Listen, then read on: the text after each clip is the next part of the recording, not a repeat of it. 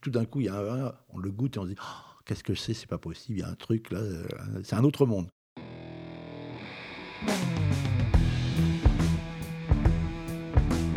Il est des vins qui marquent, donnent des frissons et procurent des émotions. C'est l'essence même de cette série, les émotions.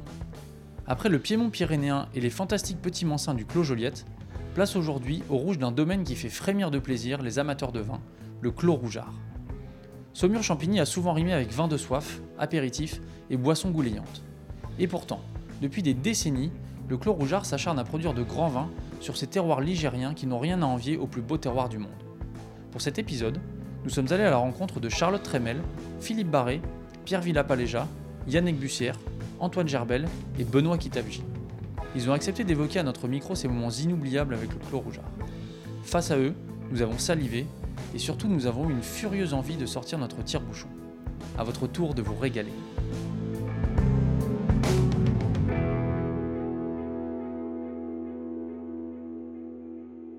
La première fois, en fait, euh, j'ai eu la chance de goûter un, vieux millésime 1985. Yannick, euh, caviste. Qu'on m'avait offert, mais je connaissais pas en fait. Donc j'ai eu une approche euh, vraiment de vin. Ça devait être au début des années 2000, donc un vin déjà vieux. Et j'avais trouvé ça très très bon. Et deux ans après, je m'étais rendu directement au Clos Rougeard pour faire un peu plus connaissance, puisqu'à l'époque, ces vins-là étaient en distribution un peu confidentielle déjà et c'était très compliqué de, trouver euh, du clos rougeard. Alors ma première fois avec le clos rougeard, euh, c'est ce qui a un peu conditionné mon, ma voie professionnelle, entre guillemets, puisque c'est ce qui m'a permis de, bah, d'avoir une émotion relativement euh, intense autour du vin, parce que le vin rouge, n'était pas quelque chose qui était très agréable aux aléas de... Enfin, j'avais 14 ans, 15 ans à peu près. Charlotte, euh, sommelière caviste. Mon papa me, faisait euh, goûter, du moins sentir tous les vins euh, quand j'étais plus jeune. Donc c'est un parcours un peu, un peu typique, entre guillemets. Et nous, le, Clos Rougeard, donc moi je suis née à Sancerre, donc j'ai grandi à Sancerre. Et le Clos Rougeard, c'est les vins des, frères, des frères Foucault. On les a eu dégustés en fait à tous les repas dominicaux. On avait que ce soit le Sauvignon Champigny euh, Village euh, ou, le Bourg ou les Poyeux, parce que c'était des vins qui étaient très accessibles. C'était pas du tout en vogue, euh, accessoirement à l'époque. et donc moi je me souviens du premier parce que le Cabernet Franc ligérien, ça reste un cépage à mon sens extraordinaire, puisque c'est ma Madeleine de Proust, pour plein de raisons. le premier nez, en fait, ça avait été, et encore aujourd'hui, je, c'est assez caractéristique, je le reconnais toujours. Enfin, la pâte a changé un petit peu, euh, mais ça reste quand même identitaire. Euh, et, donc moi, ça m'avait ramené dans les vignes. Euh, alors, je vais être totalement transparente. Ça m'a ramené dans les vignes qui ne sont pas, qui ne sont jamais vraiment très sèches en fait, qui ont toujours un peu les pieds dans ce qu'on appellerait pas des choses marécageuses, mais en tout cas, il y a une empreinte ligérienne qui est très très, enfin, de la Loire qui est très très marquée. Et sur certains millésimes, moi j'ai entendu Nadi dire ça hein, une, une, fois, parce que j'ai eu la chance de faire des verticales euh, avec eux, avec tous les deux.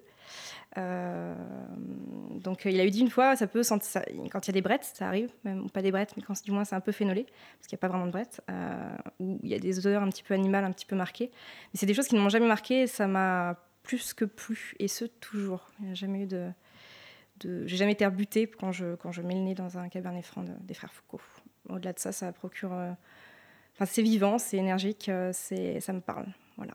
J'étais jeune piou-piou. Bon, je suis pas vieux, hein, mais euh, là, j'étais vraiment euh, au tout début de ma carrière de sommelier. Pierre, sommelier. avoir 19 ou 20 ans. J'avais pas une image très précise euh, des vins de Loire et Saumur Champigny. on m'avait vaguement expliqué que c'était les, rouges conservés frais, qui, étaient, qui étaient faits pour être bu assez facilement. Et là, je, je goûte un vin qui est percutant, pertinent, enfin euh, singulier dans, sa, dans ses parfums, dans ses saveurs. Et euh, je, me dis qu'il y a un truc, c'est sûr. Voilà, je comprends pas tout parce qu'il y, a, c'est un, vin avec plusieurs, plusieurs strates souvent. Euh, et, et, surtout, en fait, il y avait une odeur. C'était un vin avec une ambiance. C'était assez particulier. Et cette ambiance, en fait, quand j'ai poussé la porte du domaine la première fois, euh, en fait, je me suis rendu compte que le vin avait l'odeur de, sa cave. C'était extrêmement particulier, extrêmement intense. Euh, ce côté un peu craie humide, bois, parfois vieux bois ou parfois bois fin. côté un peu ouais, calcaire, vraiment qui, vieux calcaire. Euh, et, je me suis dit, c'est vraiment un, vin d'endroit, de lieu et de, de, euh, personnalité. De personnalité qui est euh, Nadie et Charlie Foucault.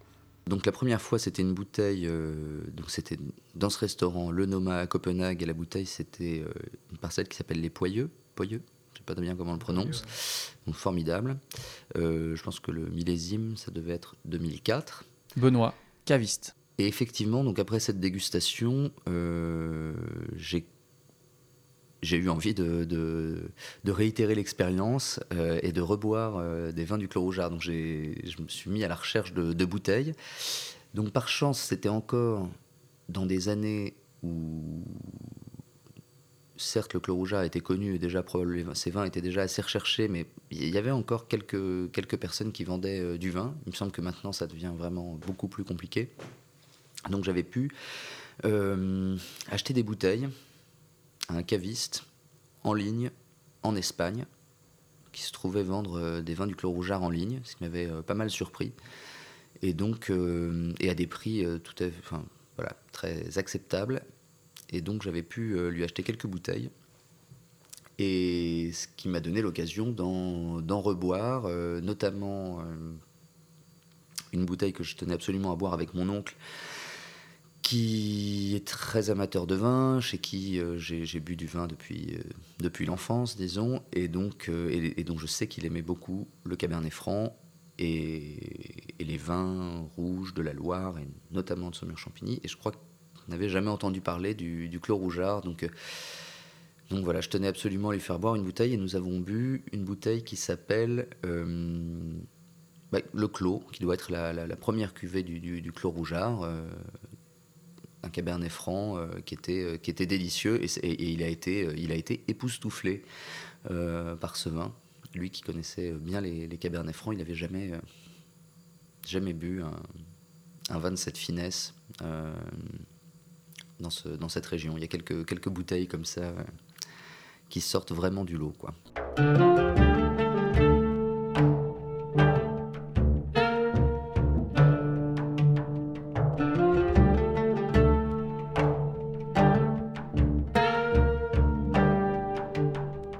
c'est un très bel endroit, même s'il y a plusieurs, euh, plusieurs sous-Poyeux, si je puis dire, enfin plusieurs divisions dans Poyeux, mais le climat poyeux à, à, Sauveur-Champigny est un très beau climat. Euh, l'autre terroir qu'ils ont, le bourg, c'est un beau terroir, très beau terroir. Et le bourg surtout euh, caractérisé par la vieillesse des vignes. Hein, c'est surtout ça. Les autres aussi sont pas des jeunes vignes, mais, mais le bourg, c'est particulièrement de vieilles vignes. Donc c'est pas seulement le terroir, parce que beaucoup de gens ont de beaux terroirs à Saumur-Champigny, au moins équivalents à cela. Euh, non, c'est la magie de la famille Foucault depuis longtemps, hein, parce que c'est pas que euh, c'est pas les frères Foucault qu'on connaît, parce que c'est ceux qui ont vinifié depuis 30 euh, ans ou 40 ans. Philippe, journaliste. Actuel Clos Rougeard, mais leur père, leur grand-père déjà, était déjà réputés euh, et travaillaient de manière euh, extrêmement euh, propre dans les vignes. Hein. ils n'ont jamais revendiqué un label bio, ils n'ont jamais voulu le, label bio, mais ils ont travaillé exactement comme ça, sans aucune chimie dans les vignes, depuis très longtemps, le, grand-père comme le père. Et, et, donc, derrière, donc, qualité des raisins optimale, et derrière, un don de vinificateur, certainement. Alors, je sais pas si le père a passé les, recettes au fils, etc. Moi, je connais que les derniers, hein, euh, Charlie et Nadi, mais ils avaient un talent, surtout Charlie, un talent de vinificateur euh, hors pair. Vous savez, comme le cuisinier, il part d'un produit, euh, plusieurs cuisiniers partent du même produit de base, puis il y en a un qui va faire un super truc, et puis l'autre qui va faire un truc bon ou correct. Donc, il y a une patte de vigneron, et, et Foucault avait une patte de vigneron, de, vinification, c'est-à-dire cette magie qui permet de faire un vin à la fois, ce que je disais tout à l'heure, très concentré et à la fois d'une finesse de tanin incroyable. Incroyable. Ça, c'est la marque de Clos. C'est ces tanins soyeux, euh, absolument pas agressifs, et quels que soient les millésimes, même dans les millésimes difficiles euh, ou les millésimes moins réputés, euh, c'est cette patte de vigneron et de, vinificateur qui est, qui est extraordinaire. Voilà, quand on va sur les Pouilleux, il y a énormément de vignerons. Euh, on, peut goûter. On retrouve pas un, terroir typique, on va dire, sur, les Pouilleux. Pourtant, c'est aujourd'hui ce nom, les Pouilleux, c'est eux qui l'ont créé finalement, ce, ce parcellaire qui est devenu un peu mythique. D'autres vignerons sont dessus, touchent mais on n'a pas la même, euh, force, la même puissance, la, même notion de terroir. Et pourtant, les vignes se, se juxtaposent. Donc, je pense que c'est vraiment le travail de la vigne depuis 30-40 ans qui fait vraiment la différence. Après, ils ont de très jolis terroirs, il faut, faut, être réaliste, mais aussi, c'est vraiment le travail de la vigne, les sélections de, depuis des années, de, depuis 50 ans, où on travaille la vigne sur des massales, on essaye de comprendre ce qui se passe, qui font vraiment la différence. Parce qu'aujourd'hui, sinon, euh, tous les poyeux qu'on goûterait seraient extraordinaires, comme on peut goûter au chlore rougeard. L'avantage, c'est qu'aussi, ils gardent les vins. Donc, euh, en général, aujourd'hui, ils sortent le 2015, on est en 2021. Donc, c'est des vins qu'on garde. Ce qu'on goûte souvent chez d'autres vignerons, c'est le millésime actuel. Ça peut être 19, 20. Mais voilà, aussi, la différence se fait sur des vins que l'on boit presque à l'équilibre. Je ne parle pas du 2015 qui arrive, qui, est vraiment sur la puissance, qu'il faudrait encore garder 4-5 ans, mais les 2014 qui, qui ont été vendus l'an dernier sont vraiment prêts à boire quel autre vigneron propose des vins prêts à boire dans le secteur? Pendant des années, on nous a tous fait croire qu'il fallait boire, et les vignerons eux-mêmes, hein, dans la Loire, faut les boire rapidement, c'est des vins faciles à boire, on va chercher le fruit. Le Clos Rougeard a toujours eu cette idée de faire des grands vins qu'il va falloir attendre sur la patience. Et de tout temps à jamais, il y a toujours eu un décalage de millésime. Aujourd'hui, c'est un peu plus la mode et la tendance, mais il y a 20 ans, au niveau de la trésorerie, au niveau de tout, c'était impossible. Et on nous vendait, même sur les poyeux, des vins sans élevage. Et en discutant avec d'autres vignerons qui jouxtent, ils disaient mais oui, mais pour nous, c'était euh, fallait vendre le vin de suite parce qu'on cherchait le fruit et la gourmandise. On cherchait pas à avoir des grands vins que eux déjà depuis les années 70 avaient compris qu'ils allaient faire des grands vins, ils voulaient faire des grands vins. Donc ce décalage de millésime pour nous c'est merveilleux en, tant que restaurateur, caviste, de pouvoir euh, servir des vins à maturité, c'est hyper intéressant et très rare chez les autres vignerons tous les grands vins, on, les. Antoine, journaliste. des allers-retours avec, on essaye de les comprendre. Il y a des moments où on, est. Alors on dit bien évidemment, c'est une qualité de fruits extraordinaire, puis c'est une qualité d'élevage avec euh, des, nuances épicées qui prolongent la bouche, puis c'est une qualité de, de, restitution de ce qu'est la craie euh, euh, saumuroise, et puis c'est aussi un environnement, puisque le clos rougeur, comme tous ces grands rouges de Cabernet historiques, sont élevés dans une cave troglodytique, et cet élevage, cet environnement très humide et très crayeux joue aussi sur le goût du vin. Et c'est notamment le clos rougeur qui m'a fait complètement changer d'avis sur, euh, sur les, vins de Loire. Et je me devais d'y aller régulièrement pour comprendre pourquoi... Euh, euh, voilà pourquoi ces vins chez eux, me, enfin, la définition du grand vin de Loire était si évidente chez eux et qui mettait un peu plus de temps à se mettre en place ailleurs dans, dans la Loire. Donc c'est comme un référentiel, vous savez, vous êtes comme un, un film d'un très grand euh, réalisateur, vous êtes forcé de le regarder, le regarder des dizaines de fois pour comprendre pourquoi tout est si bon, tout est si parfait. Et Claude Rougeard, c'était un petit peu ça.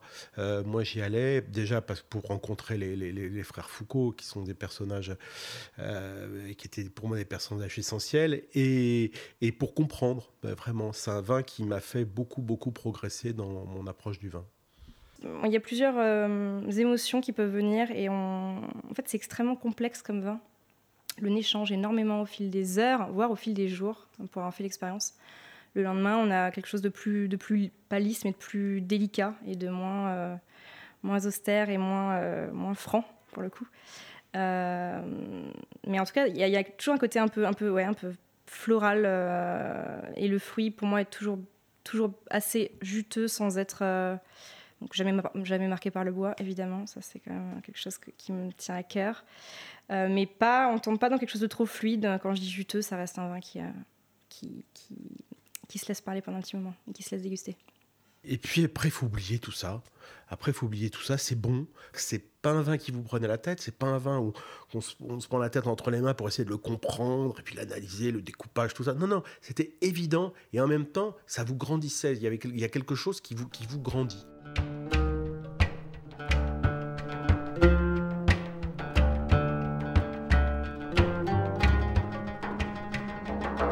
Poyeux 96.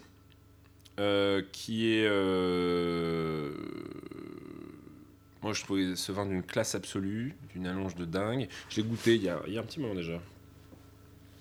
Il y a, a 5-7 ans. Et euh, je trouvais ce vin dingue parce que il y avait cette. euh, J'appelle ça les rouges blancs, 96 un millésime frais. C'est pas un millésime acide, mais c'est un millésime frais. Euh, je trouvais qu'il y avait euh, tout le poudré de tanin du, du, du euh, enfin des, poyaux que j'adore. C'est élégant, allongé, vraiment d'une grande subtilité. Donc ça, c'est pour la partie peut-être plus froide. Pour la partie chaude, je vous disais Bourg 2003. J'a- j'a- J'aimais bien en parler avec Nadie aussi parce que euh, il aime pas ce millésime 2003, millésime de la canicule.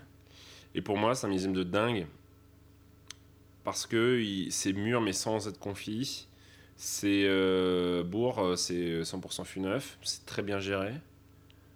Euh, Il y a quand même la fraîcheur euh, ligérienne malgré la maturité. Ah, c'est des vins de très très grande garde. 61. J'ai eu la chance de goûter ça. Euh, C'était extraordinaire. Euh, 91 extraordinaire. Et récemment, euh, 12 et 14, euh, j'en ai bu plus que de raison.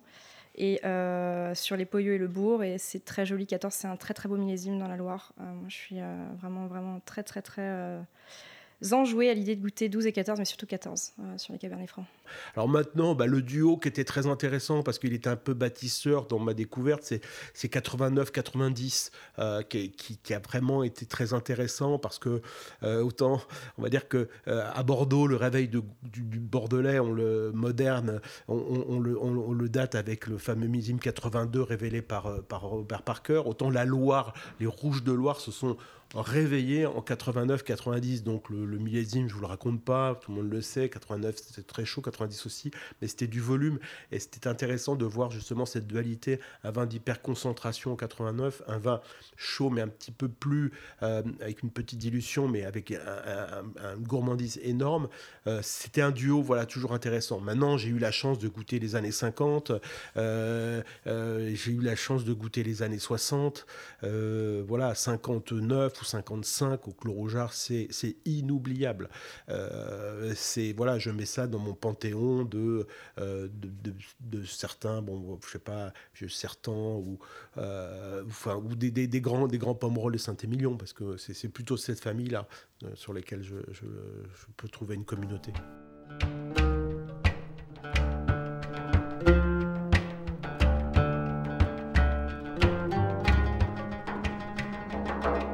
L'avantage du Cabernet Franc, comme il le fait, c'est qu'on peut mettre des choses. Enfin, moi, par exemple, je l'ai eu fait avec une, euh, une côte de veau élevée sous la mer, avec une sauce euh, avec des capres et des anchois.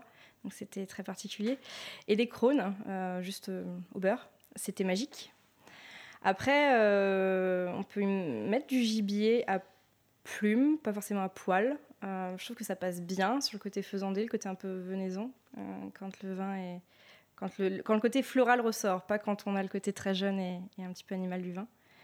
Euh, ouais, spontanément, euh, je mettrais aussi la viande crue, des viandes, des viandes rouges crues. euh. J'aime beaucoup les, accords terre-mer et je trouve que, ça fonctionnerait bien.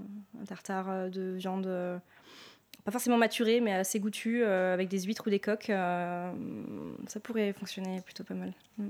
Alors déjà, je, je fais, deux je fais deux choses. Déjà, j'en, euh, je prévois une deuxième bouteille parce que j'en bois une à l'apéro. Ça déjà, comme ça c'est fait. Deuxième chose, parce que les, bons vins, c'est des, des vins, euh, parfois toutes circonstances, je pense. Euh, une fois l'apéro fait, avec, avec ce type de vin, j'aime bien, j'aime bien le pigeon. J'aime bien le pigeon quand c'est cuit à la goutte de sang sur le coffre, parce qu'à la fois on a euh, toute la finesse euh, de la chair, côté un tout petit peu sanguin, très fin. Euh, après, il y a la végétalité du Cabernet Franc. Il faut pas aller contre ça, il faut aller avec. Là, on va pas tarder à avoir les. Enfin, je crois qu'on en a vu un peu là sortir, mais bon, c'est un temps un peu. là, il est. il fait froid à Paris, est-ce que ça évoque ça? Mais moi j'adore les petits pois, petits pois à la française. Quelque chose de parfois un peu simple, mais euh, ça, accompagne bien, c'est révélateur. Si on le mêle un peu avec un, jus, euh, comme un peu avec un peu de crème de cassis, menthe fraîche, voilà. Et, le, et je pense que le, le pigeon, euh, s'il avait été un peu frotté aux épices douces, un poivre un peu rouge et une pointe de soja, parce que c'est toujours une pointe de torréfaction assez fine sur, les, sur, les, sur ce type de vin, pour que justement ça soit un peu un révélateur. Moi, je le verrais plus comme ça. Euh, un truc assez simple, en fait. C'est pas. Mais euh, un joli pigeon. Un truc. Euh, et, deux, pigeons par personne parce qu'il n'y a jamais rien à manger. Ah là là. Là, on me prend par les sentiments. J'ai eu euh, en, 2000, euh, l'année dernière, donc en 2020 et 2019-2020, un, coup de foudre absolu pour un restaurant euh, où j'y suis retourné trois fois, donc été quatre fois au total en, moins d'un, un an à peu près. C'est un restaurant perdu dans le sud de la France, à Vaillant, qui s'appelle Éponème. Euh, tenu par un couple de jeunes femmes qui étaient à Paris autrefois et qui ont acheté ce restaurant sur un coup de foudre aussi. Et euh, j'ai fait là-bas, euh, quand, je parlais d'émotion tout à l'heure avec Clos Rougeard, quand on ouvre un Clos Rougeard ou un grand vin, enfin, Clos Rougeard, il des émotions, une vraie émotion. Hein. Un, grand vin, ça procure d'émotions, la limite de la larme à l'œil. Et la cuisine d'Amélie Darvas à Éponème, euh, pour moi, m'a procuré le même genre d'émotion, c'est-à-dire à la limite de la larme à l'œil sur certaines saveurs incroyables. Alors c'est vrai qu'il y a beaucoup de végétal, il y a beaucoup de légumes, euh, évidemment préparés d'une manière un peu savante. Euh, mais je pense que la délicatesse d'un clos rougeard, j'adorerais un clos rougeard dans ce lieu magique pour moi, qui dont j'attends la réouverture avec impatience pour les cinquième fois là-bas. Non, ça serait pour moi magique effectivement, parce que ça allierait deux grandes émotions, une, émotion euh, sur le vin et une émotion sur le lieu et les, les personnes et la cuisine d'une très grande chef.